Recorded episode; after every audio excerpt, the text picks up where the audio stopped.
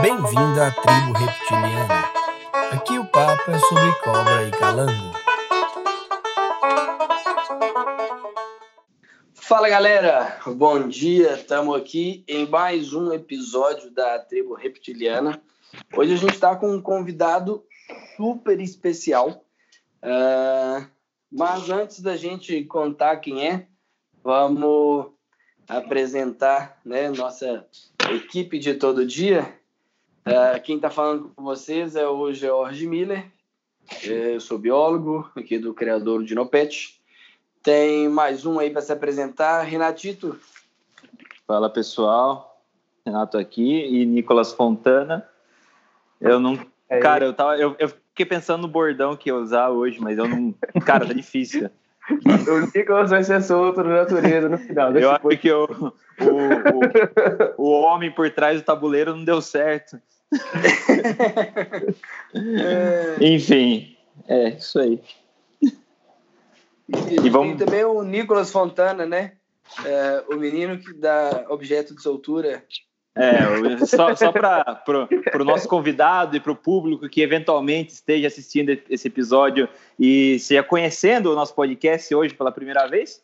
Conhecer pela primeira vez é bom, porque ninguém. Bom, enfim. É, o, o, objetivo do nosso podcast, na verdade, é arrecadar fundos, né? E no final da, da temporada, a gente vai devolver o Nicolas para o Habitat Natural e vai ser uma cena maravilhosa. Todo mundo está com, tá convidado para participar disso e dia a dia a gente vai acompanhando a evolução, tá? Bom dia, meu nome é Nicolas, eu sou o cara que vai ser solto. E é isso. É... tudo isso. Convidado. Tudo isso para tudo isso para uma semana depois a gente ver a foto do Nicolas pendurado no Instagram do Chris Hunter. É. E a gente está com um convidado super especial. Eu vou pedir o Renato para apresentar nosso convidado, Adriano. Acho que de todos nós, quem conhece melhor o Adriano é o Renato, trabalhou com ele. Você apresenta o Adriano para a gente, ou Renatinho? Apresento, claro. Nosso convidado de hoje dispensa apresentações, é o médico veterinário Adriano Bauer. Ele é fundador da Amazul Pets, clínica veterinária de Jundiaí. Ele é filho da Marta, que é a, a, patologia, a patologista que eu mais confio para mandar os exames daqui nossos e, enfim, de, de dos meus pacientes. Ele também tá, atualmente está fazendo doutorado, né, no com, com anfíbios, que é o tema que a gente vai abordar, tentar abordar mais hoje. E aí, para mim, pessoalmente é uma das minhas principais influências, é o cara que ele foi deu eu fui aluno do irmão dele, do Gustavo Bauer, tive aula com, com o Adriano também e foi sempre um prazer que ter conversar com ele, sempre um aprendizado muito grande. Seja bem-vindo, Adriano. O homem por trás do. Não, né? desencana. Caraca, velho. Aí ficou até encabulado aí. Obrigado pelo convite, pessoal. Cara, vamos fazer. É, não tem problema. Os nossos ouvintes estão acostumados com isso. E agora, só para deixar o Fernando feliz, a gente está tentando roteirizar o podcast, então a gente vai agora para a parte de recados. Né? E da minha parte e do Nicolas, eu falo pelo Nicolas porque a gente trabalha no mesmo lugar. Ontem a gente fez ultrassom, né? A gente começou a bateria de exames de, de imagem aqui das nossas fêmeas do Giboias Brasil para acompanhar o, o a estação reprodutiva. A gente agora começa a se preparar para a estação reprodutiva. E aí, Jorge, que são as novidades do seu criador? Bom, aqui a novidade, nesse exato momento que nós estamos gravando, no dia que eu já não lembro mais qual que é hoje, 28 de março, 9h16 da madrugada, é, eu estou vendo um casal de crassos em plena tentativa de cópula. A cauda está bem enroladinha e o macho está uh, tentando achar o buraco ali da fêmea, um pouco uh, ah, para trás, mas daqui a pouco já vai dar uma encarcada ali. E se Deus louco, quiser... que é isso? e, as, e as crianças escutando a gente, pelo amor de Deus. Por isso que eu falei. Tá aí. aí o pai que justifica isso aí para a criança, o que é que significa? Né? A gente declara aberto agora nessa temporada de cópula, pelo menos para Crassus, uh, tá aberta a temporada e vamos torcer para que tudo dê certo nesse é, caminho aí. Sensacional. E Jorge, eu tô sabendo, agora a gente vai para o nosso giro de notícias, as breaking news. eu tô sabendo que você é uma notícia muito importante aí para falar com a gente. Sim, tenho algumas notícias aqui que a gente separou especialmente uh, ah, para o nosso público. E a primeira dessas notícias, dessa notícia vem do dia 14. Seguinte, guaxinim assaltante fica preso em máquina de venda de lanche dos Estados Unidos. Sensacional. Você pode discorrer um pouco? Posso, posso sim. Vamos ler a notícia lá. Último dia 14. Uh, um guaxinim ladrão ficou preso em uma máquina de vendas de lanche no estado americano da Flórida. O caso ocorreu no condado de, de Louisiana, uh, na quarta-feira, dia 14. A polícia postou fotos do assaltante pego em flagrante. Abre aspas, policial. Esse senhor foi apreendido hoje quando cometia um furto em uma máquina de vendas de comida na escola de Pine Ridge. Isso, fecha aspas. Uh, o guaxinim foi resgatado pelas autoridades de controle animal e foi solto no mato. Galera, se vocês virem o que está exatamente abaixo disso, é uma foto do guaxinim. Com uma cara de dó, preso dentro da máquina. é, vão no Planeta Bizarro, lá da Globo. E, e pode ir lá que vocês, a foto vale muito a pena. Sensacional? Jorge. Isso faz a gente pensar muito mesmo.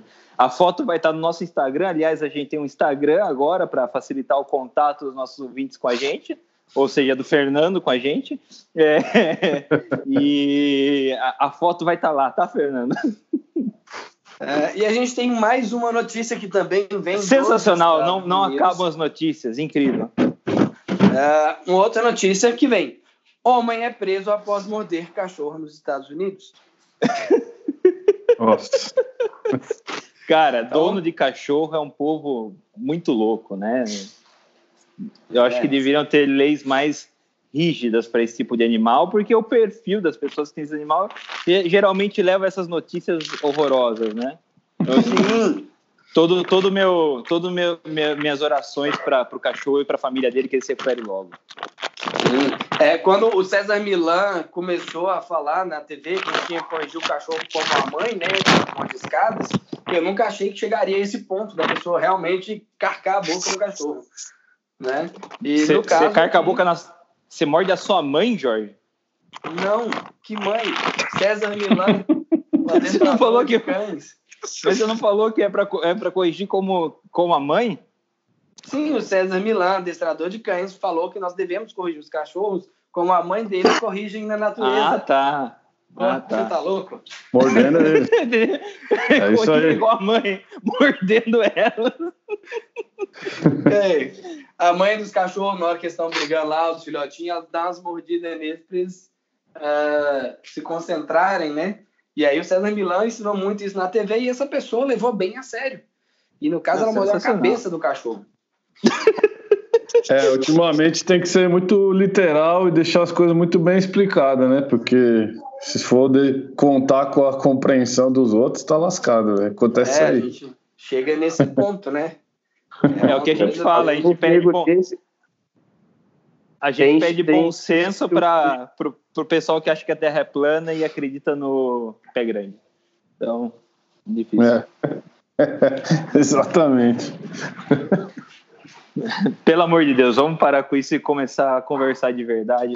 Peraí, é... deixa eu dar mais uma, deixa eu dar mais uma. tá bom. Ah, você acha que eu vou pegar melhor? Semana passada vazou aí na, na internet uma, uma, pessoa na Espanha, né, que estão lá de, de quarentena, então não pode sair de casa nem nada. E a pessoa precisava jogar o lixo fora e se fantasiou de Tiranossauro Rex. Hum. E Pô, parece que a moda pegou. passar despercebido. Exatamente. parece que a moda pegou. E a outra notícia que eu tenho para dar, peraí que eu vou chegar nela aqui, está exatamente assim, ó. Madrinha aparece no casamento da irmã fantasiada de Tiranossauro Rex nos Estados Unidos. Muito... Show. Okay. Ela afirmou que a noiva e convidados encararam bem como uma brincadeira. É, vou mandar o print também para o nosso Insta, que é hilário o casamento, aqueles casamentos de quintal, todo mundo bem vestido, e um Tiranossauro Rex segurando um buquezinho com os braços curtos. É, muito legal. Bom, merda, notícias né? dadas, podemos passar para o nosso passo seguinte. É, graças a Deus. Adriano, cara, vamos Pois falar não. um pouco, vamos falar um pouco de você. Conta pra gente, cara, como que era o, o Adrianinho aí no interior de São Paulo e Jundiaí. O que, que, que que o pequeno Adriano fazia? Não, quando na verdade, quando eu era pequeno, eu morava em São Paulo mesmo, né? Eu vim morar aqui só quando eu casei. Mas. Ah, cara, isso eu sempre gostando de bicho. Ti- Tive aquário desde criancinha. Minha mãe tinha aquário, né? Então, aí na época tinha tartaruguinha, um monte de bicho doido, assim. E acho que daí cresceu essa essa vontade de trabalhar com esses bichos, né? Você lembra Assistindo o quando, programa da cultura, saca? Que de bicho e tal. Minha mãe fala isso. Um abraço para Marta, que deve escutar a gente todo episódio também. É... Cara, e com quantos anos, assim, você tem, cê tem a sua primeira memória de que você viu um réptil e falou: caralho, velho, olha isso. Que Não, coisa não. espetacular. É, é isso aí. Eu lembro, eu tinha a tartaruga, esses tigre d'água aí, na época de. Sei lá, cara, eu era criança mesmo. Não, não sei dizer quantos anos, porque faz muito tempo que eu era criança. Na época nem tigre d'água chamava, chamava tartaruguinha de feira, né? É, é, por aí. E Bom. ficava doente pra caralho, morria tudo, tá ligado? daí, é, daí foi o complexo, quis virar veterinário para salvar as É, tartarugas. falou, pô, que tem de errado, né? Esses bichos não sobrevivem. Mas eu tinha aquário marinho em casa. Na real, começou com aquário. Eu acho que. Aí eu lembro que eu tava no colégio, cara. Eu, pra você ver que coisa doida. Tinha um laboratório de biologia, isso eu tava, sei lá, na quinta ou sexta série, assim. E eu lembro que tinha o laboratório, e aí só a partir da quinta série que você podia descer lá no laboratório. E eu sabia que tinha isso, eu ficava louco pra ir lá. Eu cheguei lá, a primeira coisa que eu vi, cara, tinha um aquário com pipa-pipa, tá ligado? Puta Ah, merda. Me esqueço disso, velho. Puta cara. negócio doido, né, mano? Cara, que sensacional. Que, que escola era essa? Pelo amor de É. Deus. Eu quero botar meus filhos nessa escola. O- melhor, melhor não falar que senão vai ter nego tentando entrar na escola à noite aí pra roubar isso. É. É, acho que, Eu- acho que hoje não tem mais, né? Mas na época, na época era. Mas, eu, cara, fiquei impressionado. Assim, eu vi o bicho, eu não tava entendendo o que que era, e era grandão, cara. Pipa-pipa mesmo, grandão. A hora que eu vi o bicho se mexendo, eu falei: caraca, é um sapo isso aí, que maluco, velho. Muito doido.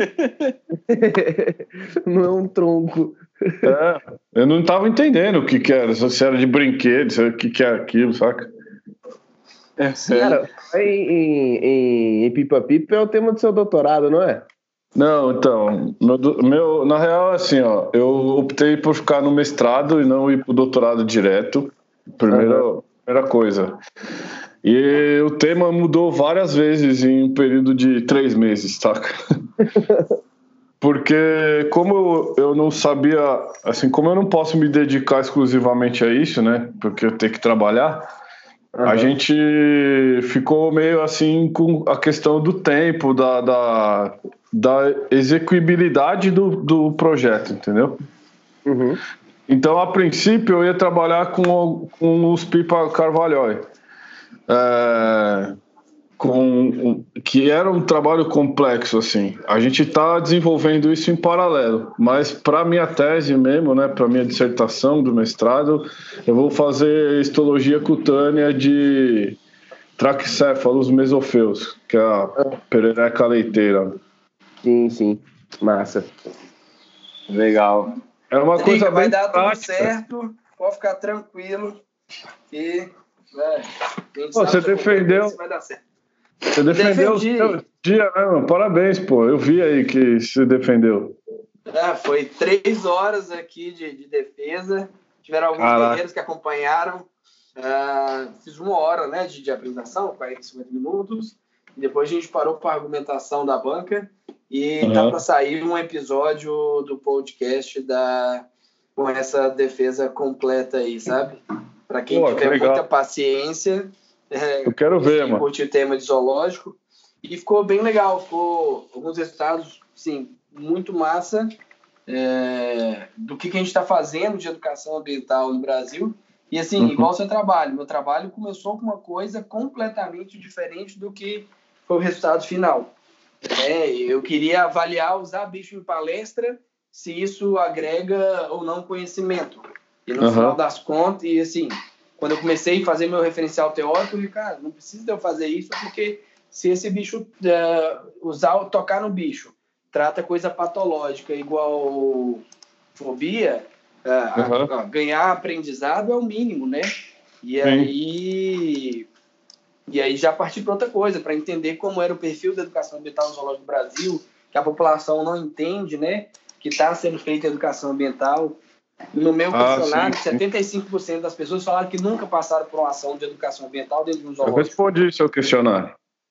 Pois é, e você pega 75% das pessoas falando que não passam por processo de educação ambiental dentro de um zoológico e todos os zoológicos falando que fazem educação ambiental. Então isso chamou a atenção e aí ah, deu um resultado bem legal. Mas Da não se preocupe que o tempo é apertado, mas no final das contas a gente consegue fazer e, e vai. E eu também tive que conciliar, né, meu, principalmente meu segundo ano do mestrado, entre trabalhar, desenvolver minhas atividades, né, do criatório aqui que você chegou a conhecer quando você Sim. esteve em Curitiba, e, e fazer um projeto e levar para frente o projeto de mestrado. E é difícil, mas a gente confia que vai dar tudo certo e no final É, então-. Eu, no, na, como na real, assim, eu, eu precisava entrar para entender como que era, né? Então, eles me falaram para ir pro doutorado direto. Aí eu falei, ah, cara, eu, eu sinceramente eu preciso entrar no programa, entender qual é a dinâmica das coisas. Eu não vou assumir um compromisso desse tamanho, né? Sem ter uma noção. Agora que eu tô dentro, eu tô mais tranquilo, entendeu? Então, Provavelmente eu vou engatar no doutorado, mas aí eu vou fazer os, os passos normais, né? Tradicionais, sim. Tradicionais, exato. Tô gostando dessa história aqui. É, e vamos entrar aí no mundo dos anfíbios, né? Depois desse pipa-pipa que você viu na escola, ah, qual foi seu, seu outro contato com o anfíbio? Né, que deu lá o Ah. pipa-pipa. Renato, pera só um minutinho. Renato, posta depois no Insta ah, É. uma foto de pipa-pipa pra galera entender do que, que a gente tá falando. Tá, pode É. deixar. Eu vou postar e, aliás, a, a gente, vocês falaram desse pipa-pipa, que provavelmente não está vivo, mas o recorde de longevidade de pipa-pipa foi publicado pela Larissa. É, Ah, é? Lá no zoológico de Lá do Rochipa. É, o bicho tem 173 meses, que é mais ou menos 12 anos, um pouco mais de 12 anos, e o recorde antes de literatura era de 80 meses, então é quase o dobro, é mais que o dobro, né? Ah, o, que, Uhum. o que a Larissa reportou lá, eu sou coautor, mas provavelmente esse pipa realmente não está vivo. Eu só queria fazer jabá da minha publicação. Ô, Luciano, quando você for começar a falar, só dá uma introduçãozinha pra galera o que que é. Só fala de pipa. Oi? A gente sabe o que é. Ei! Nossa, velho, desculpa, tem uns cachorros brigando. Tá faltando ordem nessa casa, hein, Renato? Morde Renato. É, eu tô nos jiboias, mas enfim. Cara, morde a cabeça dele. É, eu vou morder a cabeça dele, eu vi na internet. É assim que, é assim que dá um limite nos bichos, porra.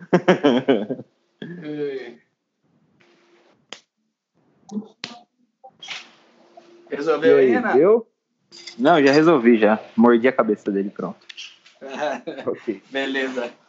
Ah, vamos lá. Então, Drica, conta aí do seu ah, segundo contato com, com os anfíbios. Não, aí assim, como. Aí depois disso, cara, na real eu nunca tinha pensado em trabalhar diretamente com anfíbio É, o meu lance sempre foi répteis, assim, né? Anfíbio era um paralelo ali, mas não tinha muito a minha atenção. É, aí eu fui ter mais contato depois, já quando eu estava no Butantan, é, durante a minha meu aprimoramento lá em 2002, sei lá. A gente tinha uns bicho, um bicho num, num terrário externo, um axolote. É, mas aí eu comecei a trabalhar muito com anfíbio quando eu comecei a trabalhar com consultoria, entendeu?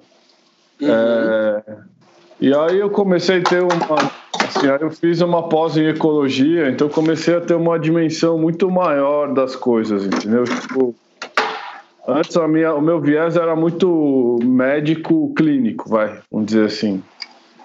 Aí agora eu tenho uma visão um pouco mais ampla, tipo de medicina única, né? De, de, de é, ah, de, de, conservação mesmo, assim, sabe? Então, assim, os, o que a gente tem de conhecimento clínico tem que ser extrapolado para populações, então, para conservação e tudo mais. Então, aí nisso eu entendi que os anfíbios são muito importantes, né? Porque sofrem muito é, com pressão antrópica e tudo mais. Então aí eu comecei a entrar nessa, nessa linha de raciocínio, entendeu? Sim, e eu vejo assim que é um grupo bem negligenciado, né? Principalmente aqui nós temos uma diversidade enorme de anfíbios e você não vê praticamente nenhum zoológico com um setor de anfíbios. Então. Com exposições grandes de anfíbios, né? Exatamente. Cara, eu, eu diria que, que não é, não é nem, só, nem, nem com exposições de anfíbios, né? É, mas, por exemplo, de todos os, os, planos nacionais de conservação de anfíbio, só um contemplou o, zoológico, com, com, é, contemplou o Excito, né? Que foi o da, da Cibele Zoológico de São Paulo. Do, ah, dos Alcatraz, né? Isso. E, uhum. cara, é muito pouco. A gente tá no Brasil, né? E, pô, sem ter um zoológico que tem gorila, velho. Tá no plano de conservação de gorila. Como que a gente não tá tratando de pelo menos 500 espécies de anfíbio, né? Exatamente. É, é o que eu, eu fico triste e, e puto, né? Porque pô, com a, com a, grana que você mantém esses elefantes e gorilas que estão aqui nos nossos zoológicos para nada, né? É, cara, quantas espécies de anfíbios a gente podia estar tá conhecendo, salvando e até descobrindo coisas economicamente interessantes, né? Muita coisa vem de anfíbio. É, enfim, por exemplo, lá no Zoológico de Colônia, ontem no episódio anterior a gente falou do Thomas Ziegler, né? É, ele faz um trabalho muito grande no Vietnã, é, com anfíbios do Vietnã. E, cara, ele, ele tem, tem várias publicações da indústria farmacêutica, né? Do, do, que, ele, do que foi encontrado os anfíbios que eles conseguiram trabalhar lá. Então, acho que é muito subvalorizado. E sempre eu falei para os meus estagiários de zoológico que é assim, dediquem anfíbio que vai. Que, é a onda, né, cara? É o que é o que realmente precisa ser trabalhado e o que dá resultado de verdade. Por exemplo, você faz uma, um projeto de conservação, sei lá, de elefante, pô, da hora, elefante. Cara, quanto tempo demora para você acertar um casal de elefante, fazer ele reproduzir, fazer ela ter um filhote e crescer esse filhote, fazer. Cara, é muito tempo, é muito dinheiro. Pensa quanto vocês gastam com isso. Agora, com anfíbio, cara, no, no primeiro ano você consegue os bichos, uh, no segundo ano os bichos já estão maduros e no, no segundo ano mesmo você vai ter 500 girinos, né? Uh, então, assim, é, para nossa realidade zoológica, que não tem dinheiro, que não tem é, muitos recursos, é assim a saída perfeita para você fazer conservação de verdade e justificar o zoológico. Não sei o que vocês pensam disso. É, eu, estou bem concordo. alinhado com você. Eu também. Eu acho que é, no caso específico de anfíbio, tem muita coisa que Assim, eu estou fazendo muita, muita busca de referência bibliográfica, né? Então, assim, a gente tem bastante conhecimento produzido, mas o que eu acho que as coisas não têm uma aplicação tão enfática, entendeu? Então, tem muito trabalho com, com produção de toxina, com um monte de questão histológica e tudo mais. Aí você tem trabalhos com fisiologia, mas acho que o que falta é congruir tudo isso daí, entendeu? Para chegar na, no ponto de conservação mesmo. Então, entender como os bichos funcionam, como eles respondem ao ambiente e, e como fazer para minimizar todo tudo que esses bichos sofrem, né? E fazer com que as espécies perseverem, entendeu? Eu acho que isso aí falta muito. Essa é, congregação dos conhecimentos, entendeu? Fazer o negócio ser aplicado e render mais para as espécies, né? E aí é óbvio que durante esse processo tem tudo isso que o Renato falou, a gente consegue desdobrar um monte de coisa. Então é importante que seja assim, né? Porque ecologia e economia são ciências co-irmãs, entendeu? Tipo, uma coisa não consegue rodar sem a outra. Então, tenho que a sustentabilidade é, o, é a palavra-chave, eu acho, no processo todo. E aí você tocou, Drica, num ponto que eu já tinha até falado com que eu queria comentar. Que é o seguinte, ecologia e economia estão andando juntos. Uh, em economia, né, a gente tem uh, quem mais, não nem quem mais gera renda, mas uh, quem tem mais essa visão de gerar renda é criador comercial. no Brasil, a gente não tem até hoje uma produção para atender mercado, independente do mercado que, que seja, é, tanto para baixo quanto para pet, de anfíbios. Mas com essa regularização dos estados, a gente está vendo um boom de empreendimentos sendo abertos uh, e alguns empreendimentos focados em anfíbio. E aí, é, você como clínico, né, eu queria uma opinião sua. Anfíbio para o mercado de animais de estimação. Como que você vê isso aí num, num curto, no médio e no longo prazo? É porque assim, o, no Brasil a gente não tem tanto, mas se você pegar o mercado europeu, os caras têm dendrobatídeo, que são né, anfíbios nossos, que é as ranzinhas amazônicas, de todas as cores, todos os jeitos, todas as espécies, com mutação, selecionado, tudo. Você acredita que o Brasil vai caminhar para isso aí? Ah, então, Jorge, eu, eu acho que se a, a legislação favorecer, não, não tem por que não. Isso é uma evolução do mercado, né? O que eu, o que eu me preocupo muito é justamente na capacitação da, da galera que vai trabalhar no background disso, entendeu?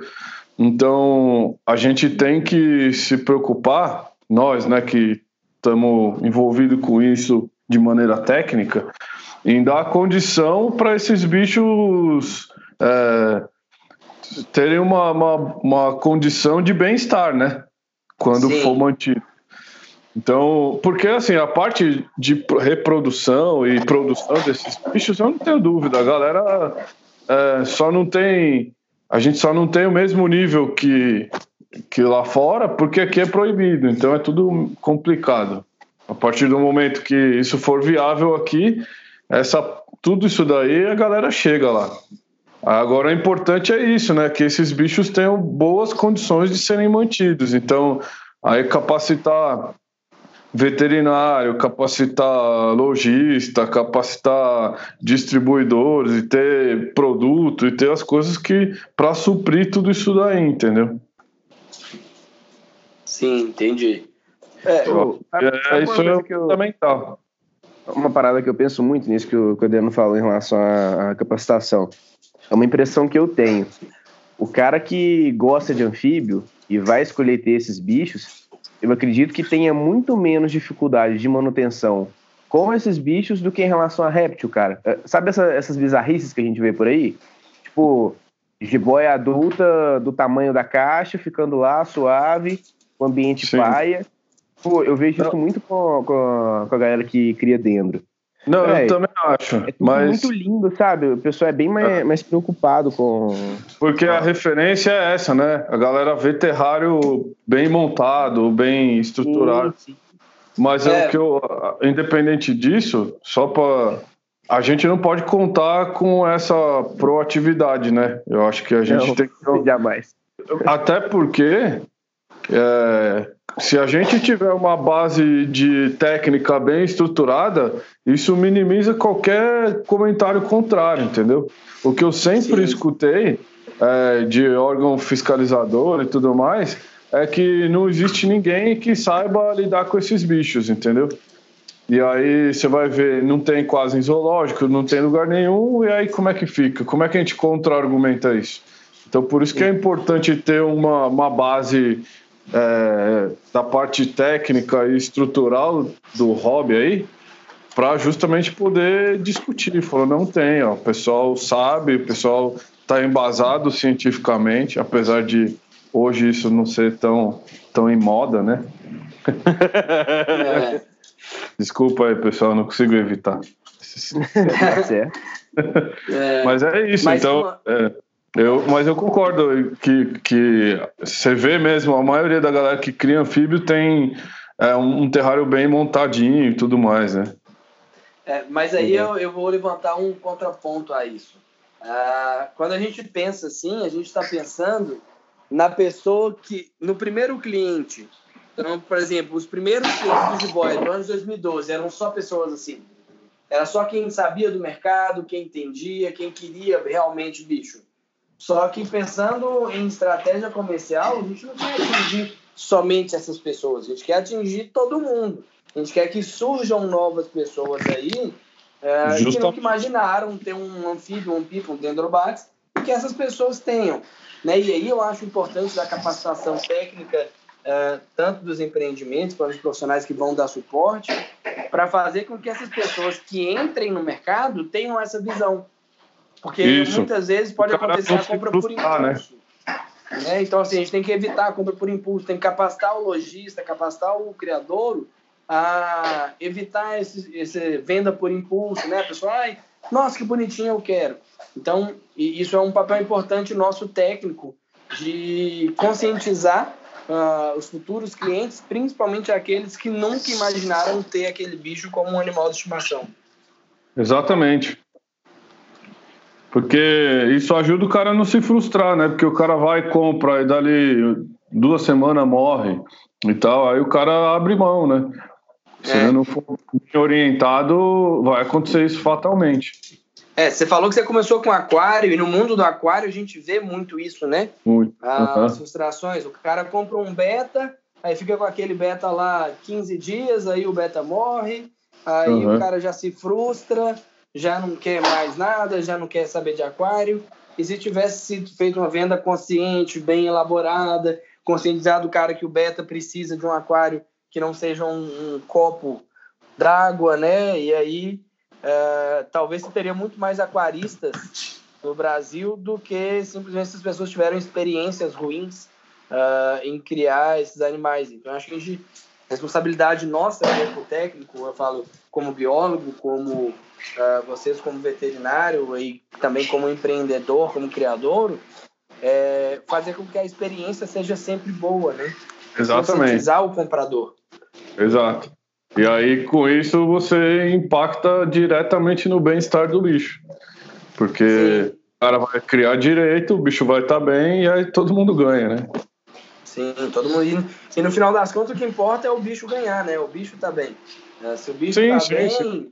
A, a gente sempre comenta aqui, você conheceu o, o Deni aqui, aquele dia que você veio aqui em casa, o Deni fala, ó, ganhar dinheiro com bicho é consequência de um trabalho bem feito. E é, é, mais ou menos isso mesmo que é a nossa visão. Então, se o bicho está bem na casa do cliente, ele vai querer mais um, ainda mais anfíbio. O cara pode ter 50 dendrobates, dependendo do tamanho do viveiro que ele tem. Exatamente. É, e, aí, e aí o cara começa com um, com dois, com três, e a gente vê o Renato, né, o Nicolas, cara vão até para criador comercial porque não dá conta de comprar tanto bicho quanto gostaria. e vai trabalhar comercialmente com os bichos, vai para zoológico, vai para criador, porque gostaria de ter mais bicho do que tem condição financeira para comprar. Exatamente. Cara, mas eu não sei se é uma impressão minha, mas eu, eu imagino, né? Estou falando totalmente sem basamento nenhum. Vocês que têm mais experiência talvez possam falar para mim, quem sustenta a indústria do aquário, por exemplo, não é, não são os aquaristas que fazem realmente um trabalho uh, pensando nos bichos, mas o público geral que compra o bicho para ter ele vivo lá 10 semanas, porque é isso que precisa, sabe? É, e, e, eu acho que para anfíbio eu, eu acho que corre o risco de a gente cair na mesma. Uma, porque os valores não vão poder ser altos, porque você não vai ter como escoar, porque você vai produzir muita coisa. É. É, e daí, assim, corre o risco do cara, pô, um Dendrobates, legal. Vou comprar, ah, mas vai viver um mês. Ah, não, beleza, por mim tanto faz. Eu quero só que minha filha veja lá o sapinho colorido e foda-se. E eu acho que é isso então, que acontece com, com o aquarismo, né? Eu acho, não, né? O que, eu, o, que eu, o que eu ia até falar antes, mas o, o que assim, o que eu penso, o nosso problema aqui é justamente essa questão de grana, né? É, porque fora daqui as coisas são mais equiparadas, né? Os valores e o quanto que a galera ganha. Então, para o cara não é tão complicado investir uma grana é, para montar um terrário direito, para montar um aquário direito. Como eu tive loja por seis anos de aquário, aí é isso, cara. Você indica pro cara, ó, você precisa disso, disso, disso. É, você vai precisar montar tudo isso aqui e tal, tal. Aí o cara vê quanto vai gastar. Aí o cara opta pelo mínimo, né? Mas isso aqui é um fenômeno de país subdesenvolvido, eu acho. Não é o que vai, acontece, acho que na maioria dos lugares, né? Então, é por isso que, que ainda os caras se, se conformam com o bicho morrer em pouco tempo. Porque aí ele já não investe uma puta grana, e aí se chegaram ah, umas cinco semanas lá, já tá bom, já vale o quanto gastou, entendeu? Mas aí acho que é, o raciocínio tinha que ser outro, né? A referência de, do que é bom é ruim não devia ser o quanto ele gasta, mas de fato como que o bicho vai se manter e tudo mais. É, mas eu acho aí... que na, na, questão dos aquários aí, essa onda do pet fish, né, do peixe de estimação, que tem começado a chegar no Brasil, isso tem chance de mudar um pouco esse cenário que a gente vive, né?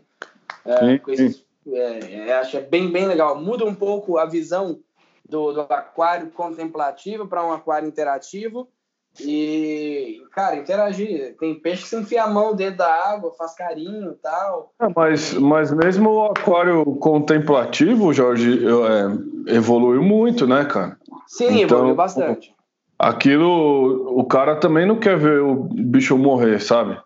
Uhum. Tipo, o cara monta um aquário plantado, o cara. Porque aí, assim, aquilo tem uma relação direta com a intervenção do, do dono. Ela só não é, eventualmente, tipo de. Sei lá, é, brincar com o bicho de fato. Mas ele tá cuidando, né? Então Sim. existe uma relação bem. Não é só da comida. É. Então, isso mudou muito. Tipo, é, que eu falei, de quando minha mãe tinha os aquários lá em casa, para quando eu abri minha loja, cara, uma evolução abissal, assim, sabe? Com certeza. É, bom, vamos voltar para o mundo, do, mundo dos anfíbios aqui. É, você está fazendo seu mestrado com histologia, né, de RAM, e depois desse mestrado, você falou que pretende continuar aí na, na academia. Você pensa voltar para as pipas lá no, no doutorado ou não? O, o, meu, o meu sonho mesmo, cara, é trabalhar com endocrinologia da conservação, entendeu? Isso é o sonho que eu tenho. Eu vim para academia para tentar trabalhar com isso de fato. É... E aí tanto faz a espécie, necessariamente, assim, não é uma coisa, não depende de uma espécie específica. Então é mais essa interação de resposta ao estresse, ao, aos fatores é, ambientais e tudo mais, entendeu? Então existe algumas alguns pesquisadores que trabalham nessa linha, é uma coisa meio é, meio nova assim, né? É, mas tem alguns trabalhos publicados aqui no Brasil e tem uns caras na Austrália que trabalham muito com isso. E aí é o que eu falo, eles trabalham muito coletando dado, mas aí não tem uma aplicação. Então eu queria tentar agregar duas coisas. Trabalhar in situ com algumas espécies-chave, por exemplo. Então, é, dominar manejo, reproduzir e tudo mais, e entender o ambiente natural, como que ele que ele se apresenta para a espécie, entendeu? Se ali é se o, ambiente natural ele já está muito modificado para aquela espécie vingar ali, e, enfim, se desenvolver e ter é, e ser bom o, ambiente natural, porque às vezes não tá mais, né? Pela pressão antrópica já, entendeu? É uma viagem Entendi. meio doida. Não, é muito legal. A gente precisa de gente pensando nisso aí. É, então, é, é, isso seria o meu sonho, que eu gostaria de fazer. Cara, Mas que show. Depende de outras, outras coisas, né? Então.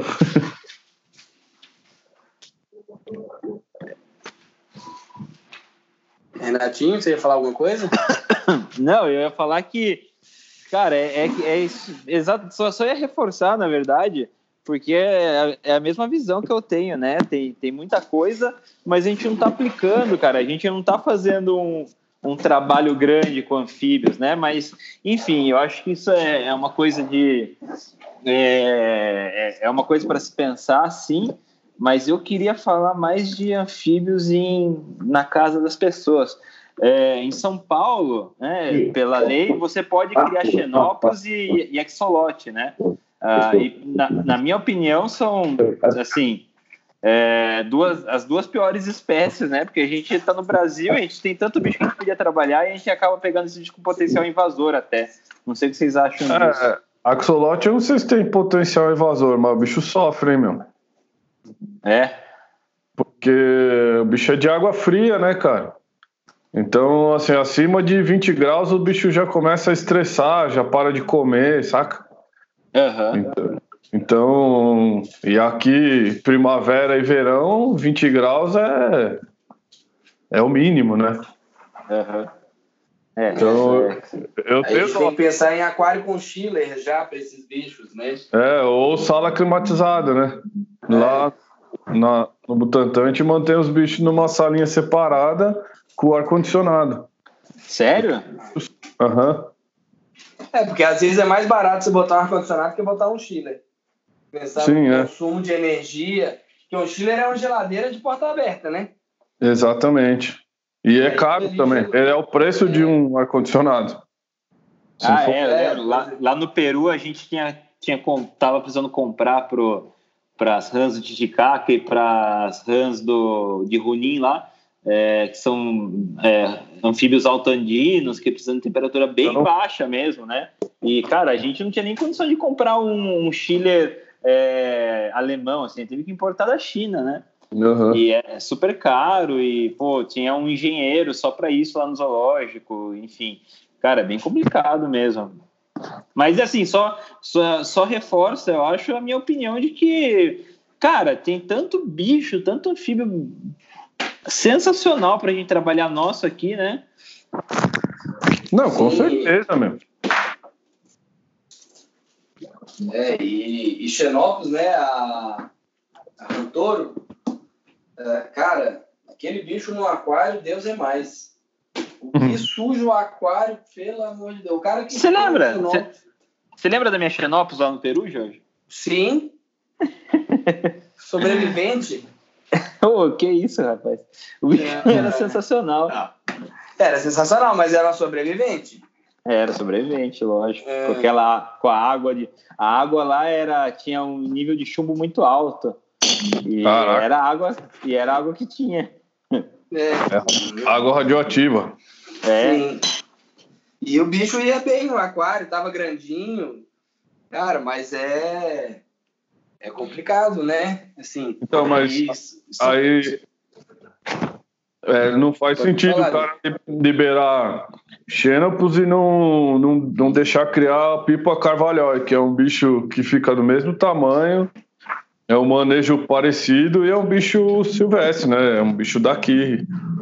Uhum. E aí, aí libera para manter Xenopus. Sabe o que é que eu acho, Drica? Eu acho que na verdade não tem. Porque assim, pensando no cenário uh, escolher animais para ser animais de de estimação, uh, os anfíbios hoje ficam à margem da, das listas, mesmo quando a gente põe criadouros para discutir essas listas, porque não tem ninguém trabalhando ninguém com esses interessa. Não tem ninguém trabalha e aí as listas começam baseado no que já está licenciado E aí, uhum. como ninguém licencia, não arruma plantel nem nada, fica um grupo negligenciado uhum. por, esse, por esse fator, né? E, e isso acaba, assim, sendo um ponto bem, bem negativo para o mercado, é, até que a gente começar a criar, começar a entender e as próprias instituições zoológicas não têm, não criam, não tem na sua AM. Então acaba caindo no limbo. Ah, se ninguém tem, é porque é muito difícil. Mas na verdade ninguém tem porque não pode, porque não tem acesso aos animais, não tem acesso a plantel, né? É. E, e é uma situação assim bem bem singular, porque dentro do batídio, a galera da Alemanha, eles têm protocolo para reproduzir dendrobates igual tem protocolo para reproduzir piton ball. Talvez ah, sim, os caras é. saibam reproduzir mais dendrobates do que cachorro. Não, e, é, e, reproduz já em como bicho modelo, né?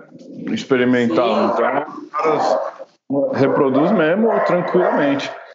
E, ô Jorge, hum. é, como, é, tem anfíbio autorizado para reprodução comercial ou não? Alguma espécie? Sim, na lista do Paraná, para não se ligar, eu vou abrir aqui o, o anexo 8 da 246. Mas Cara, que eu saiba tem... no Paraná pode quase tudo. Pode quase sim. tudo, é isso. Pode quase tudo.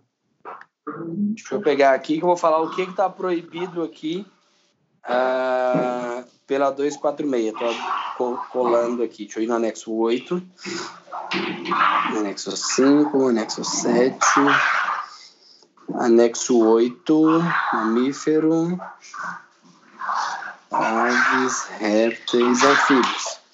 Ah, anfíbio é, tem aqui, são a lista dos proibidos, né? Ah, eu vou ter lá proibidos da família Bufanidae, uh, Ilidae, Leptodactylidae, Pipidae, todos esses Aí tem lá as espécies, né? Com exceção das espécies com ocorrência natural no Brasil, ficam proibidas todas as espécies dessas famílias. Então, tudo que é nativo pode. Proibido. Não, não é pode. Ah. Pode. Ah, Aqui ah, só você... proibiu o exótico. É o anexo 8 da 246, ela proíbe os exóticos, né? Ah, ela coloca as famílias e proíbe as espécies exóticas que são dessas famílias, é isso? Dessas famílias, isso. exatamente. Ah, é, é, e aí, de caudata e gimnofiona, ah. também.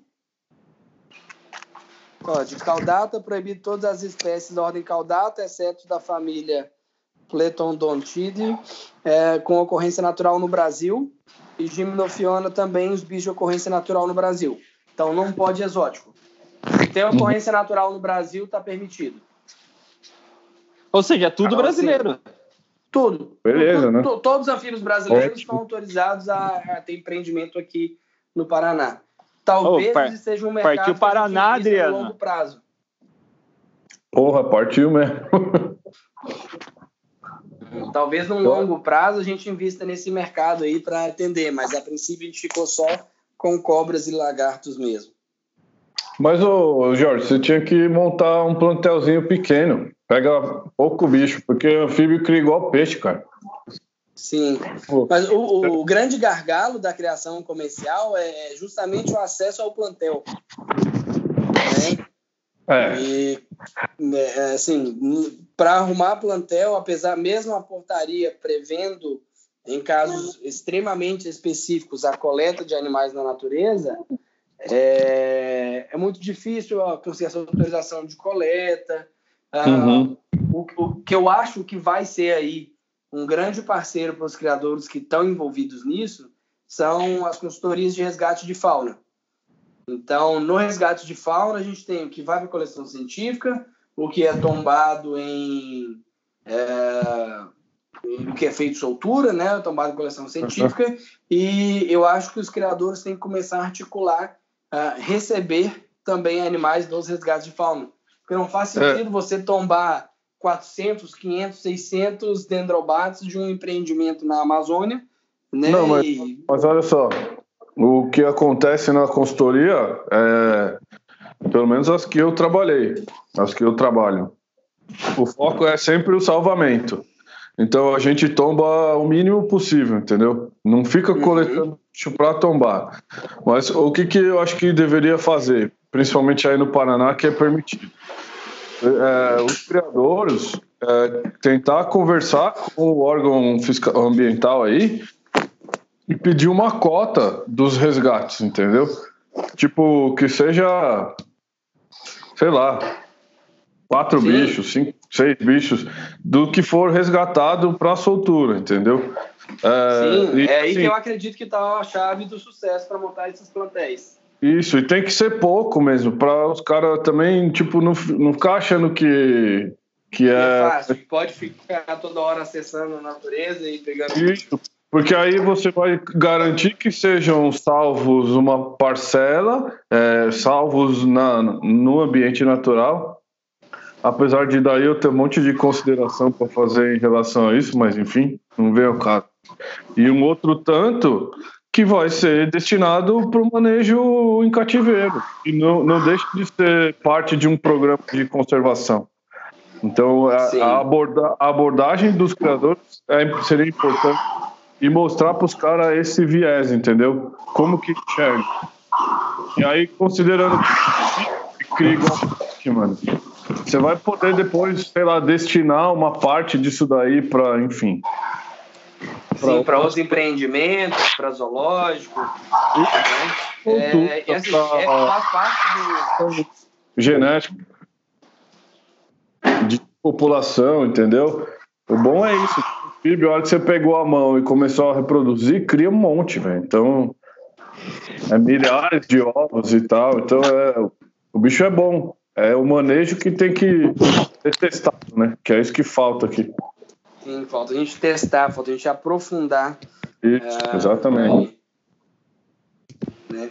E, e assim, eu, onde eu acho que os criadores dessas espécies de anfíbios têm oportunidade de arrumar plantel, realmente é no, no, no resgate de fauna. Porque a apreensão de tráfico, que é né, a nossa principal fonte de, de animais, uh, não sei se é porque eu não estou no meio dos anfíbios, é, eu acho que é pouco criado, é pouco apreendido, é um grupo bem negligenciado. Então, se a gente não começar a fomentar isso aí, né, trazer esses animais, dificilmente a gente vai ter plantéis uh, consideráveis em manutenção ex desses animais. Uhum. É, com certeza. João, lembra? Falou, ah. cara. Sabe o que eu acho que pesa muito também? É, como é um grupo bem negligenciado, são bichos, por exemplo, se você pegar, que a galera cria muito aqui no Brasil, é o Pupax, o Galtonotus. Ah. Galtonotus, ah. são uhum. bichos de, de populações bem, bem específicas, bichos que só ocorrem em determinadas áreas, com populações bem distintas.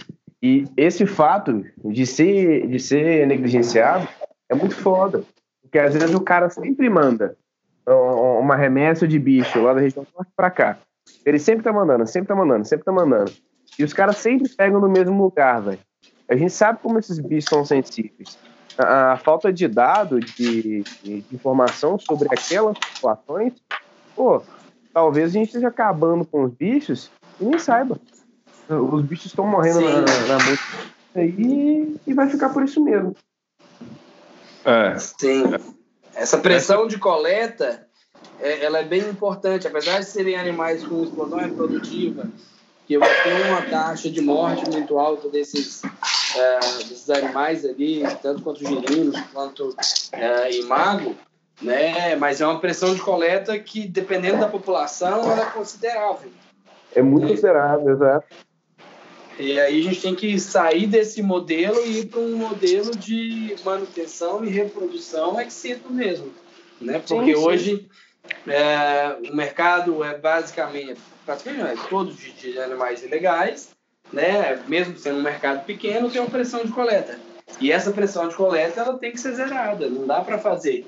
E aí é uma das coisas que eu sou assim parcialmente contra uh, a emissão de licenças desenfreadas a coletar bicho na natureza. Acho que para coletar tem que ter estudo muito grande de população dos animais, a taxa de coleta que pode ser feita, igual as criações de crocodilianos no modelo farm, né? Modelo farm não, modelo ranching. E aí a galera pode coletar ovo na natureza, fazer devolução em alguma parte, né? é, mas existe estudo para fazer isso. E a gente não tem para anfíbio, a gente não tem censo de anfíbio. Cara, para começar a coletar bicho na natureza, tem que fazer censo. E aí eu acho, por isso que eu acredito que o, é, os animais de resgate sejam mais fácil acesso uh, do que realmente licenças de coleta e buscar bicho na natureza. Ah, com certeza. E outra, é mais barato, né, meu? Já tá todo mundo lá fazendo isso. É, Sim. exatamente. Já tá lá, já. E você vai coletar numa área que já vai ter aquela perda de hábitat, que é, que é a Exato. principal razão da, da, do, né, do da gestão das espécies. Então, assim, ah, é, não faz sentido. Eu, eu, na minha visão, tá? mesmo com a visão de criador comercial, eu acredito que não faz sentido ir para a natureza e para o campo para bicho. Eu acho que a gente pode aproveitar os animais uh, que estão vindo do, do mercado aí, né, do mercado de, de resgate, essas coisas, e que já são animais ecologicamente mortos, discutido por alguns autores, e dar uhum. algum valor para esse animal. Com certeza. Pelo menos uma Cara, parte eu acho que... que é resgatado. É, assim, eu acho que seria fácil conciliar isso, porque, pô, no, no congresso do ano passado de herpetologia, a gente via trabalhos que os caras mataram 500 bichos, cara. Uh, então, eu imagino que de 500 bichos, se, se 10 tivessem ido, 10 que não é, é uma porcentagem muito, muito pequena, é, tivesse ido para um criador comercial, ou enfim, um empreendimento desses, é, nunca mais iam precisar coletar 500 bichos. É, é, outra, é outra coisa, né? Mas, de todo jeito, acho que é importante manter esses bichos justamente para trabalhar manejo, para entender como. E se acontecer de precisar de um banco genético, tem, entendeu? Sim, sim. Uhum. É.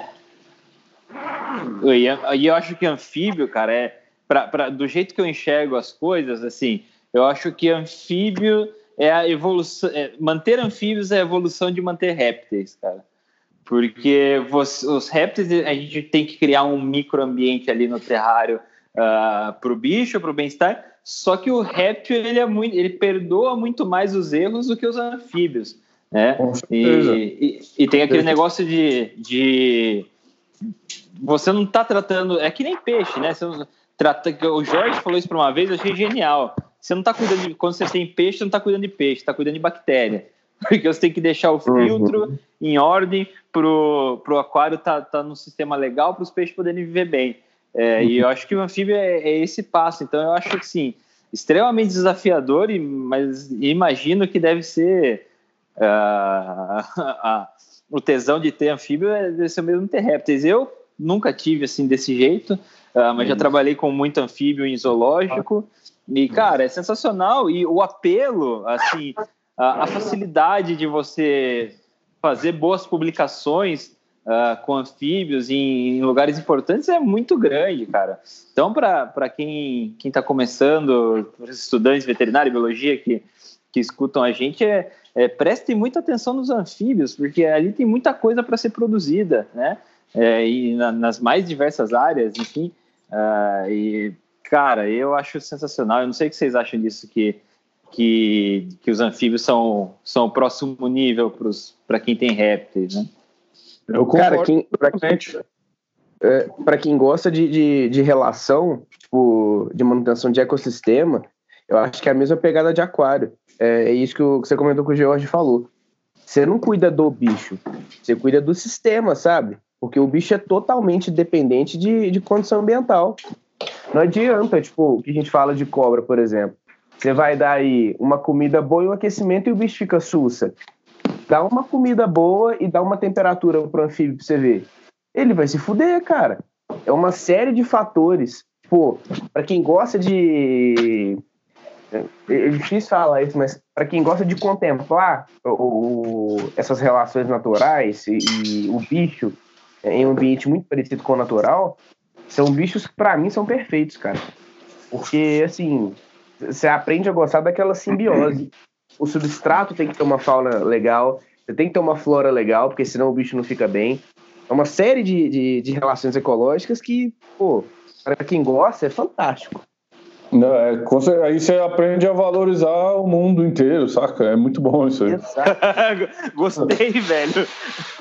Mas é, é verdade, é, assim, eu, eu, acho que é onde eu queria chegar, na verdade. Você acaba fazendo uma educação ambiental muito maior, né? Com certeza.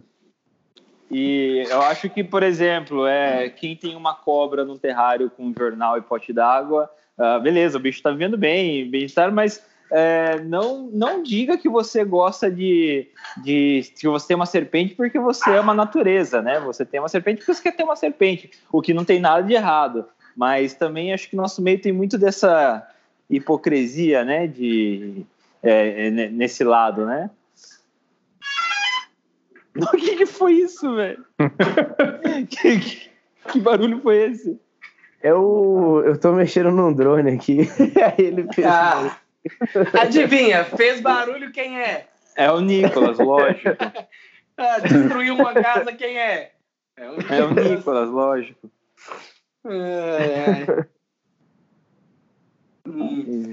Quebrou Bom, total, totalmente a seriedade do comentário da é, Adriana. Quebrou, quebrou o clima, quebrou, é. broxou, galera.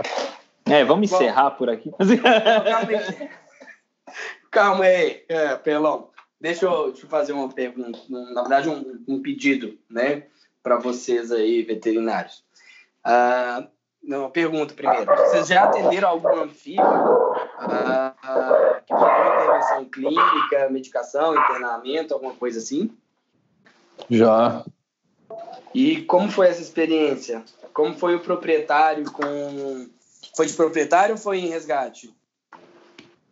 Não, já atendi proprietário. Você também, né, Renatinho? Eu já. E aí, como foi a experiência desse, desse proprietário? Como era? Era o cara que importava com tudo? Ou era mais largadão assim? Só para a gente tentar entender, né, quem, quem é aí que está interessado nesse mercado de anfíbios, né, os que já têm. Então, eu, o que eu acho assim, Jorge, como a gente só atende bicho exótico, entendeu? Uhum. Não, não atendo cão e gato. Então, é, o perfil é, é, é, o que varia dentro ali, né? Eu tenho cliente que tem cobra que você olha pro cara e fala, nunca imaginar que esse cara tem uma cobra. E, enfim. É, mas o cara tava lá preocupado com o bicho, né? Queria resolver o problema de, do mesmo jeito que se fosse qualquer outro, entendeu? É, Sim, legal. E assim, tem todo mundo. Em todos, todos os proprietários, tutor de bicho, você tem todo tipo em qualquer espécie. Você tem o cara que não tá nem aí pra nada, que cria peixe, que cria anfíbio, que cria cobra e que cria cachorro, cara. E também tem os caras que querem cuidar, independente de qualquer coisa. Sim. Cara, a minha experiência é mais. É, acho que atendi um outro anfíbio na clínica, mas minha experiência maior no zoológico com, com as rãs do carro Titicaca, que eram o carro-chefe do é. zoológico, né? Eram os é, bichos que era o inferno também, né? Que era um inferno, mas eram os bichos que justificavam. Assim, hoje em dia, é, se você tem um zoológico, você não tem um projeto de conservação, você não tem um zoológico, né? Ah, então, perante as associações é, locais e mundiais de zoológico, ah, o nosso projeto era o mais interessante de longe, né? Do zoológico era da Santos lá de Chicaca. A gente tinha o projeto do Plano Nacional de Conservação do Urso de Óculos, é, a gente tinha o projeto das pacaranas, a gente tinha uh, as as maiores publicações com cíclopes em, em zoológico eram do, do zoológico, enfim, mas do, de longe o que mais dava ênfase, o que mais dava é, prestígio para o zoológico era as rãs do Titicaca, justamente por esse, toda essa importância, né? É, e por ser um bicho bem emblemático do Peru. É, então, cara, e era um bicho que não, não existia nada. O primeiro relato de, de reprodução a gente publicou ano passado. É, eu publiquei no, no congresso mesmo de herpetologia. E, e se a gente não sabia nem reprodução e manter os bichos, né? Imagina de medicina. Então, infelizmente, a gente tem. Uh, cara, uma coisa que aconteceu comigo, né? Que eu, eu, eu, eu tinha um, um, aquário lá, a gente identificou um parasita, uh, e daí você vai na literatura, o que, que você pode fazer? Você usa certo medicamento para fazer um banho. Eu procurei as referências, achei plausível, achei ok, uh, e eu fui fazer e os meus bichos morreram em cinco minutos. Uh, eu matei a, o, o, grupo, eram cinco bichos, eu matei o grupo com ivermectina. É, só que, assim, cara, é, era plausível. O, o, jeito de se fazer esse tratamento era plausível, se eu não me engano, era, era você colocava ivermectina na água, fazia um banho uh, de, de 20 segundos, depois colocava na água normal. Agora, sim, eu não sei se foi uma toxicidade do negócio, os bichos já não estavam 100%, enfim, eu não sei. Eu tenho até agora os tecidos uh, para histopatológico disso, porque também esse, esse, é outro desafio, né?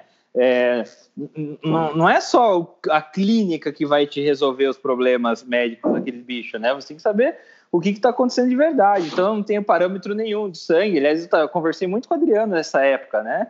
É, da gente tentar fazer uma coisa com sangue. É. É, descrição histopatológica dos órgãos e tal, esse tipo de coisa. É, e é difícil, cara, porque quando a gente começar a trabalhar com essas espécies brasileiras também, não tem nada, cara. A gente vai ter que extrapolar o que a galera usa para xenópolis, o que a galera usa para axolote, e enfim, as, os animais mais comuns no mercado pet, que são os animais que mais acabam procurando o, o clínico, né? Porque no Sim. zoológico a gente trabalha com medicina de população. Uh, então, a partir do momento que os bichos estão ficando zoados, é, não adianta eu tratar a doença, né? Não adianta eu tratar, ah, os bichos já estão com um problema, estão sensíveis a uma bactéria lá. Talvez eles já tenham essa bactéria, mas o manejo que a gente está tá, tá oferecendo para esses bichos está é, tá fazendo essa bactéria tá, é, não estar em equilíbrio com a microbiota natural do bicho e está ficando patogênica. Uh, então, é, assim, é bem complicado de saber até que ponto é uma, foi uma doença ou até que ponto foi uma consequência do, do manejo ruim da, uh, da, do sistema imune do bicho.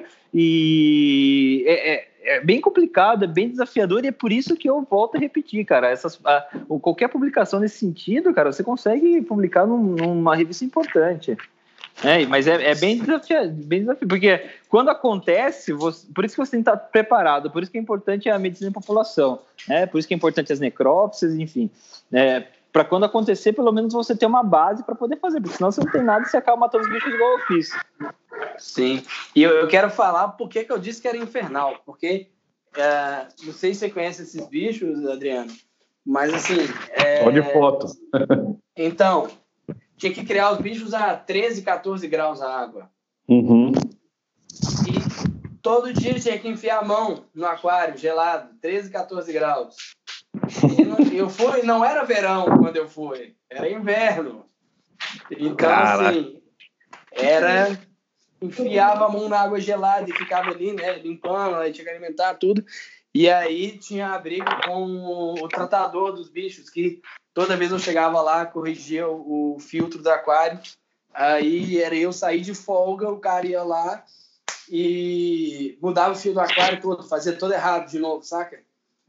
E, nossa, foi. A gente já contou no podcast essa história. Foi assim: a gente teve que reunir a diretoria do zoológico para poder os caras entenderem, porque o cara reclamou que eu tava mexendo, né? Uhum. Disse, cara, Renato, mas olha, Tá, é assim que tem que ser feito, olha, é assim que faz. Inclusive, eu não usaria esse tipo de filtro, usaria um filtro de mídia móvel, porque uhum. tem um, uma produção muito grande de amônia, que é a quantidade de bicho. Então, para tentar uh, parametrizar ali com amônia zero, que seria o ideal para aquário, que para bicho não sabe qual é a tolerância, como é, né? Uhum. Pessoal, eu não usaria esse tipo de filtro, mas a gente pode usar esse tipo de filtro se fizer assim, assim, assim. Por exemplo, essas bioballs, né, elas não são submersas, elas vão ficar com uma cachoeira de água em cima. Sim, e o cara sim. não aceitava de jeito nenhum e ele fazia do jeito que ele queria. E foi assim, mão gelada na água toda semana, mexendo no, no filtro. Foi. Foi é legal. É por, por muito tempo, né? Se man, esse, a gente se manteve essas rãs Titicaca ali. Ah, assim, eles estavam descobrindo como manter os bichos vivos, né? Essa é a verdade. A gente estava. Os primeiros anos ali foi como manter aqueles bichos vivos. Uh, uhum. E aí rolou reprodução e tal. Mas aí a gente já tava com já não estava evoluindo, então a gente teve que partir para o próximo passo, que era como manter esses vivos bichos e bem, né? Uh, então por isso que a gente fez essas mudanças, os filtros tal, é, e sempre tem zoológico uma certa resistência aos tratadores, mas realmente esse caso, cara, foi bizarro, né? foi, foi o Flores. Ainda bem é. que ele não vai escutar esse podcast para falar que a gente está. É, realmente. Ô Renato, mas e quando você entrou lá não tinha os bichos ainda? Ou tinha, já... já, já tinha. Aliás, eu entrei por causa dos bichos, né? porque ah, é? é? porque na verdade assim, como era um bicho muito importante é, e eles tinham tido no, no, último ano, eles tinham tido uma mortalidade muito alta por causa de um problema na água lá, enfim. É, e esses bichos de plano, a Rando de Titicaca lá não era nenhum plano nacional de conservação, era um plano internacional porque envolvia o, o, zoológico de Denver, por exemplo, uhum. enfim. É, então, é, se morrer uma, uma, taxa alta de mortalidade tinha que justificar para todo mundo e uhum. uh, e aí é, foi, foi mais ou menos por isso. Daí por isso que a gente teve que mudar várias coisas. Eu tive que ficar um tempo lá vendo os bichos para entender o que estava acontecendo uh, e fazer as mudanças que a gente tinha que fazer. Mas tinha sim, quando eu cheguei tinha sim e quando eu fui embora, cara, que é um assim uma coisa que eu sinto muito mesmo na minha carreira foi porque logo que eu saí, um pouco antes de eu sair, a gente estava começando o trabalho com a Randy Runin, que é, é, que é, é do mesmo gênero, o Tematobius, é o Tematobius macrostomos, que é uma rã bem maior, né? Do, o bicho pesa meio quilo. Ah, é, cara, é bem grande. E, e assim, tinha acabado de receber os primeiros animais e e foi bem nesse período que eu, que eu saí do zoológico. Que eu fui Parque das Caralho, Aves. mas eles ainda estão com os bichos lá? Então, eu tenho. Eu, eu, eu quando eu saí, é, ficou um veterinário venezuelano no. O, o Luiz lá, cuidando desse setor. Ele era diretor de zoológico na Venezuela, por causa da crise da Venezuela, ele foi para o Peru. É, ele tava, trabalhava de cuidador no, no, zoológico lá em Rochipa e o cara era assim, o cara era o diretor do zoológico, era diretor técnico do zoológico da Venezuela. É, Caralho. É, velho, mas a crise na Venezuela foi uma coisa, assim, lá, eu, eu vi isso de perto porque eu tava do lado ali no Peru, né? E daí uhum. É, ele, ele acabou ficando com os anfíbios mesmo. E eu, o que eu tenho contato com eles é que eles receberam giri, é que parece que os três bichos que a gente recebeu morreu, não tenho certeza morreram. Uh, só que eles conseguiram girinos, e os girinos sim foram bem metamorfoseados, e esses sim estão vivos. Hum. Bom, Aí sim, eu... mas deve ser uns bichos que demora, né, para reproduzir. É, então, a gente não sabe, né, cara? Porque Teumatóbios, a gente tá, a, a, se imaginava que era um bicho que não reproduzia rápido também, mas a gente tinha reprodução em 18 meses. Menos Caraca, oito meses, vocês chegaram a reproduzir lá. Não, sim, pra caramba, pra caramba. Puta da hora. E, aliás, o, quando eu saí de lá também, eu estava fazendo acompanhamento de uma, de uma ninhada. Eu tava tentando descrever a... a Ontogenia. É, não, na verdade era um trabalho mais, assim, superficial mesmo. Mas, é, cara, eu... De falar, eu fico com muita saudade de trabalhar com isso, que era muito legal. Bom, deixa eu botar um ponto aqui nessa discussão. Peraí, peraí, Jorge, Jorge, peraí. Aí, a parte mais legal é chegar no Congresso e, e ser o cara das rãs do Titicaca. Tipo, cara, Todo mundo queria falar com, com o Renato. É, era mó da hora, velho. Inclu, é. Incluindo, incluindo congressos de, de zoológico, né? Porque, cara, é, é, anfíbios tá, é uma coisa no mundo que as, é. todos os zoológicos do mundo estão centrados em anfíbios. O zoológico de Detroit, por exemplo, mandou embora os elefantes uh, e com o dinheiro dos elefantes construíram o, o Centro Americano de, de Conservação de Anfíbios. É, o Centro Nacional. Melhor coisa, é, mano. Não, não, e é o, o, diretor de lá, o Ron Kagan, o cara que eu sempre falo, ele é um cara super aclamado, porque ele fez isso, né? Ele mandou embora elefante, que é, não era sustentável os caras terem elefante lá, eles não estavam fazendo nada pelos elefantes no mundo, só tendo elefantes lá uh, uhum. e construir isso. E acho que atualmente ele, ele trabalha com mais de 500 espécies de anfíbios, cara. Caralho. Ele gastou milhões de dólares em anfíbios. Então, assim, se você trabalha com anfíbios e é um trabalho uh, de verdade, é, você vai ter reconhecimento onde você for. E você vai ter resultado, cara, porque os bichos são importantes. Sim, você vai viver para ver o resultado, porque o é. elefante, com essas coisas, demora. É. Exato. É, deixa eu puxar um outro ponto da discussão aqui, é, voltando para manutenção de, de, anfíbios como animais de estimação. Uh, um problema é, dessa manutenção é a marcação desses animais. Né? A gente não consegue, por exemplo, vender um girino marcado, esse girino virar um, um, um sapinho, ou algumas espécies são muito pequenas, algumas coisas assim. Uh, aí, aqui, levantando uma discussão, mesmo só para a gente tentar chegar em algum lugar, mas sem, né, assim, uh, maiores uh, objetivos. Sem pressão, sem pressão. Sem pressão, boa. isso, sem pressão. sem chegar a querer uma conclusão, uma verdade. O que, o que vocês veem como alternativa de marcação para esses bichos? Se vocês acham que os microchips que a gente tem no mercado atendem? Uh, se vocês acham que não, que não precisa marcar? Como, como é a visão de vocês aí nesse mercado? Cara, eu, eu acho que não faz. Não precisa marcar. É igual peixe, cara. Quem que marca peixe, tá ligado? Eu acho que assim, tinha que pensar diferente. É uma outra problemática. É diferente de ave, é diferente de da maioria dos répteis, assim, agora é bicho que cria muito, você nunca vai vender girino. Eu acho também, tipo, vender girino é, é muita. É, o negócio é vender o bicho adulto, né? Daí, dependendo do a, adulto, assim, recém-metamorfoseado, né? Passou. Formado, é, um jovem. Aí, se for marcar, tem que ser outras alternativas. Então, sei lá, os caras usam em campo elastômero, né? Esses, mas é uma marcação meio assim, não, não é igual o microchip. Pode ser que suma. E eu acho que não, não convém, assim, é puta sofrimento pro bicho por uma coisa é, que, cara, não vai mudar nada na prática, eu imagino. É, eu também eu imagino que a problemática é totalmente diferente mesmo, né? É, e... Pode falar. Não, pode falar. Não, imagino que, por exemplo, uma jiboia, por exemplo, tem que marcar porque o mercado, o tráfico de jiboias, assim, é muito Isso. grande, né?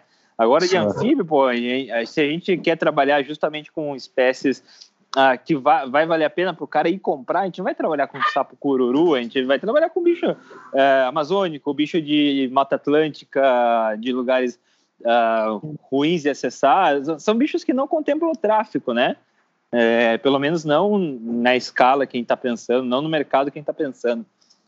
Ah, e cara, não, não faz sentido. Pensa que quando o negócio começar a engrenar, é porque a gente vem ainda de uma época que o, o que prevalece é o tráfico, né? Mas é, pensa em peixe, por exemplo. O cara não vai na loja, vê o peixe quanto custa e fala, mano, eu vou catar do rio lá, saca? Porque não faz sentido, pelo fato de comércio de peixe de aquário ser uma coisa que já é consagrada há muito tempo. É, então, assim, e anfíbio, a partir do momento que começar a reproduzir, vai ter bastante, porque é uma característica dos bichos de criar muito. Sim. É, então, eu acho que é, talvez é um, seja um período que a galera tem esse medo aí, já vão catar do mato quando morreu que o cara tem lá, se não tiver uma marcação. Mas a tendência é que isso não vire a, a, a ordem do, do mercado como do pet, entendeu? Uhum. É porque, assim, espírito assim, de porco sempre legal. tem, né? É, espírito de porco sempre tem, jeito a gente tem essa exigência legal da marcação dos animais. Né? Uhum. Uh, uhum. E, e, e, tem hoje um microchip que a galera marca formiga com ele. Sou apaixonado por esse microchip. É, ele tem 500 nanômetros, é um microchip que tem uma tecnologia diferente. É, ele, ele vai numa agulha de 21 galvis, você tem uma noção, um aplicador dele. Cara, então, mas o, o preço disso deve ser um, uns 80 3 dólares e 50. 3 dólares e 50? Aham. Ah, 900 reais. Não, não, Não, três. 3? Então, vezes não, por tô 15. zoando. É- Porque é o dólar preço é um do- absurdo. foi, É. foi uma piada econômica. Isso. Pro mundo econômico. É, Então, é, em teoria, é o mesmo preço, o preço de custo, né, dele, mesmo De, um- de um microchip normal, né? de um microchip normal. Só que o, o grande diferencial é que ele é uma tecnologia que não está dentro da, da nossa legislação, né? Ah, ele é uma tecnologia diferente, ele não é padrão ISO e aí não pode ah, Mas- usar. Mas aquele leitor, aquele leitor Não, Não universal, lê- não lê? Ah, então fudeu. Não. E é exatamente por isso que ele não está na nossa. Ele, ele é outro padrão. Ele depende da, da energia fornecida pelo leitor. Ele é um leitor a laser. E aí, na hora Uhum. que o laser encontra o, o chip, ele energiza o chip, que vai mandar uma resposta ah, numérica pro, pro, E- pro leitor. E quanto custa o leitor, Jorge? Aí tem um probleminha. Custa 2.200 dólares. Nossa, velho. É, mas não tá adianta, né? o- os caras têm que ter, né? Não, ad- não adianta É. só a gente ter. É, exatamente. Porque se Não, mas aí, ó. Não, o que, que eu penso? Quem põe a problemática é o, é o órgão fiscalizador. E aí você está propondo já uma, uma, uma solução. Que, que eu já acho que não é obrigação é, nossa, né? Mas é óbvio que, mas é óbvio que se falar não tem como, como marcar, daí os caras falam, então não tem o bicho, né? É. Mas então, fala, se tem você como for- marcar. Agora tem. Isso. Aí, falo- aí se vira. Aí os caras vão ter que se virar. E os criadores também, né? Tipo, Sim. mas aí o criador não tem a obrigação de ter o leitor. Ah, vai ter que ter para poder pôr na nota, né? É, É. Ele vai ter que fazer a leitura para poder pôr. Mas aí é investimento, risco do negócio. É. Não, mas aí se, se é isso aí, eu acho que é, mano, é bem animal. Eu não sabia desse microchip. É sensacional. Tem- é bem, eu acho assim, uma alternativa bem plausível, né? E aí. É porque é, o meu medo é justamente essa questão legal, né? A gente está sempre dentro da lei e, Aham. e- e, existe sim essa discussão de marcar ou não. Aí, por exemplo, o- a gente vai para invertebrado, tem aranha permitida para criar e aranha, na legislação, ela foi dispensada de marcação, pelo menos aqui no Paraná. Uhum. E eu tenho, por exemplo, um casal de animais aqui que eles são imarcáveis com, com o microchip que atual que a gente tem, que eu tenho cobra de vidro, né? Aham. E aí os bichos estão aqui, o nosso projeto é fazer simplesmente a manutenção dos animais e tentar trabalhar a reprodução mais para conhecimento científico e, e manutenção dos bichos mesmos do que atender um mercado comercial, uma demanda por esses bichos, justamente Uhum. por essa dificuldade de marcação desses animais. Puta, mas que saco, né, velho? É, é mas É, é, eu- é, é função eu do é um- criador comercial também, né? A gente trabalhar conservação, trabalhar isso. Não, lógico. E, e aí a gente dedicou, beleza, vamos eleger esses off-odds como nosso projeto de conservação do empreendimento. Uhum. É, eu acho marcação meio preciosismo, assim, é muita paranoia, né? Mas é porque ainda existe uma, uma demanda para isso. Mas eu acho que no futuro não vai ser uma coisa tão importante assim. É. Para algumas espécies. Para anfíbio, eu acho foda marcar. Tipo, a pele do bicho é um órgão muito importante, enfim. O, todo o trauma que envolve a, a aplicação de um microchip, eu acho que tem que avaliar se isso é bom pro bicho também, né? Assim, Sim, sim, é que é viável. mais importante. é. É, e não dá pra gente regredir com amputação de dígito ou com Não, imagina. Isso aí tatuagem. é, Isso pra mim é inaceitável. É, isso aí é bizarro. crime, né? mano. Isso aí é É, crime realmente. hoje. É maus tratos, tá ligado? É, é assim, mas é, existe a possibilidade de marcar assim, né? Principalmente a gente vê na biologia, né? Que tem essas contagens e tal. É, para mim é, é assim, inviável, é impossível pensar em regredir para esse tipo de marcação. Com certeza.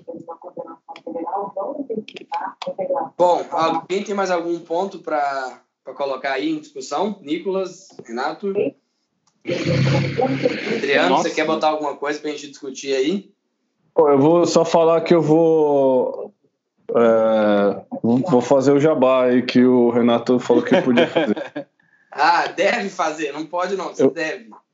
Vou dar o um curso de medicina de anfíbios pela Saruê VET aqui em São Paulo, é, que seria agora em abril, mas por conta de toda a situação atual ele foi adiado, ainda não tem data é, definida, mas vai ser no futuro, então vai ser um curso de, só de medicina de anfíbios. E acho que no dia 10. Fechada já? Ou ainda tem vaga? Não, não, tem vaga ainda. Te chama no, no WhatsApp? Eu tenho vontade de fazer, cara. Pode ser, pode, pode me dar um salve, eu passo o contato lá do pessoal da Saruê. Mas pode me mandar uma mensagem no WhatsApp. E dia 10 de abril vai ter uma, uma live da Saruê, que aí eu vou falar de algumas doenças nutricionais de anfíbio, coisa assim. Uma live assim, é curtinho, né? Meia hora de coisa só. Mas para manter os caras em movimento, porque todos os cursos foram cancelados. Então, dia 10 de abril vai ser essa live. Ah, legal. Vamos. Se tiver banner, alguma coisa assim de divulgação disso, manda pra gente que a gente põe nas nossas redes sociais e, e ajuda. Eu, uh, eu sabe vou... que você é um veterinário super competente, né? E, e merece todo uh, o crédito do seu trabalho aí. Muito obrigado. Eu vou passar depois, então, o contato do, do pessoal da Saruê, porque aí acho que eles conseguem mandar todo o material aí de divulgação e tudo. Beleza. Quer fazer jabá da clínica também? A clínica ainda funciona?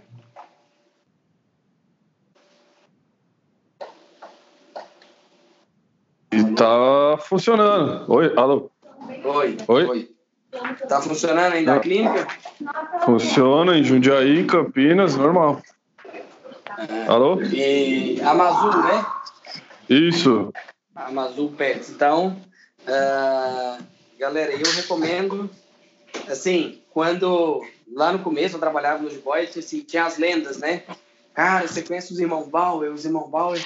E aí é, tive o prazer de conhecer o Adriano já, a gente já, já se encontrou acho que duas ou três vezes e fiquei muito feliz de você ter aceitado o nosso convite para esse bate-papo.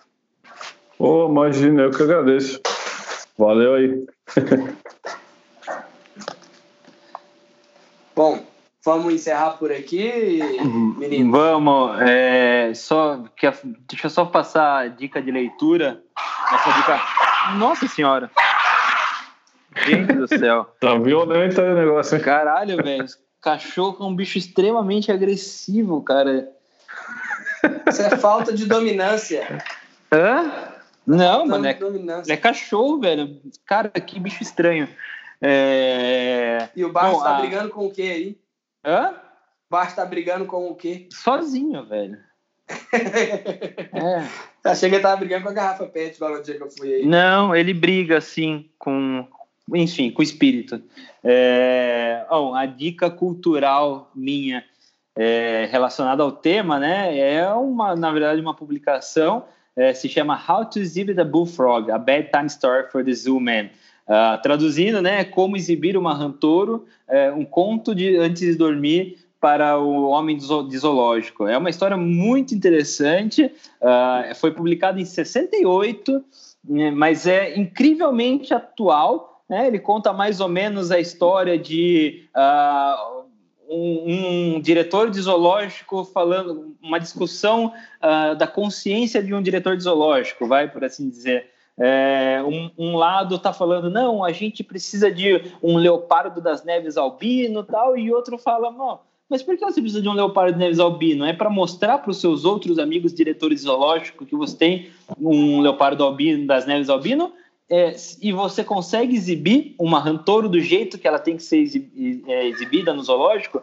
E, e, e o trabalho corre todo isso é, é do esse, esse essa publicação foi feita pelo William Conway, ele é diretor, é, era diretor da Sociedade Zoológica de Nova York, uh, um cara muito influente, tem vários livros que até hoje influenciam o, o jeito que os zoológicos fazem educação ambiental. Né? E é, uma, é, um, é um conto rapidinho, mas assim, faz realmente faz a gente pensar e é muito interessante e acho que vem a calhar com a, com a nossa discussão de hoje e eu acho que abre para reflexão uh, sobre o tema, né? Anfíbios em zoológico e anfíbios em conservação, enfim. É, o professor Rogério sempre comenta dessa história comigo, né?